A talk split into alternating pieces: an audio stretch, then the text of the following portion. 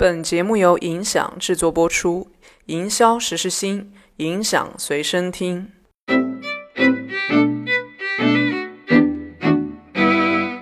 我说今天聊一个话题是叫商业创新，所有的商业创新其实都围绕一个词叫做增长嘛，嗯想要看新的增长机会在哪，那肯定会想到第一点就是那个把复购率提升。除了提升复购率以外，如果我聊增长的话，你还会罗列出哪些关键词？呃，其实就是用户资产了。我觉得现在对于用户来说，整个生意增长最核心的，以前大家把流量放在第一位啊，这个流量在线下叫做进客，就是我的零柜率多少，我整个的进的门店数量这。线上的话就是流量的获取，这个是以前增长很重要的一个基础。我的流量越大，然后乘以我后面的客单转换，我销售就更好。今天就放在用户了，就是用户资产了。流量因为在各大平台，无论是线下，我刚刚说渠道太多了，所以它已经变得非常碎片化，甚至是粉尘化的。你要去捕捉一个流量，其实难度是也变大了。同时，流量不等于用户会被你去这个触达和购买。所以现在如果还要提我最最核心的一个关键词，就是我们的用户，也就是消费者资产。消费者资产这件事情是今天品牌要增量、要可持续发展最最核心的一个，呃，应该是一个需要去关注的一个点。嗯，怎么理解那个消费者资产？嗯，因为你做的这个每一波活动，不管你是多少历史悠久的，你做的每一波活动。啊，无论是营销的，还是品牌宣传型的，还是你的呃促销型的，还是平台的一些大促的，或者是各种活动吧，它其实都会让你触达不同的这个用户。那这个用户必须不是简单的变成就是一个个用户的数据啊，就是用户，而是要变成资产。这个资产就是未来可以去裂变的点，而这个资产，你想我们自己拿拿一个比较容易、简单、浅显道理啊，我的呃家庭资产，我有多少固定资产和我自己的这个现金资产，你去盘点一下，你会为这资产打多少标签？哦，其实会有很多种啊，你会去想怎么去运营你的个人资产。啊，你去做一些这个投资呀、理财啊，甚至我去买一些固定资产增值的，甚至买什么，这都是一些裂变的可能性。所以你家庭的财富会变越变越多。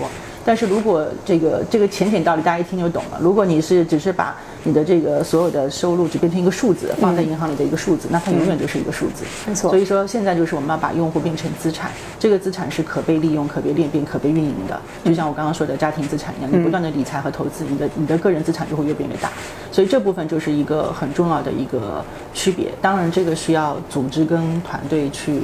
赋能上的，而且也要企业有这个高度的认知，认为消费者是第一首位要紧、最最重要的一个资产，它也能带来品牌资产的沉淀。嗯。说起来好像挺简单的啊，那个数据资产四个字，但嘉兰的话其实背后就从呃，至少我在一七年就已经听到你们开始做这个背后比较大的一个科技赋能和布局了，对，就是可能就是为了刚才说的那四个字，对，所以呢，你也说到一个叫做啊一键实现增量增效，就听上去就说哎一键就实现了，但背后其实有相当大的这个团队，所以我想你去聊聊看，第一是啊这个。佳能是怎么样去做这个科技赋能的？嗯，刚刚说到这个一键啊，就是因为就像我我们现在喜欢去哪一个平台去呃这个社交或者是购物，其实对于用户而言，就是使用方而言一定要简单。所以我们现在要做的一件事情，就是我们要解决的是两端的一个问题，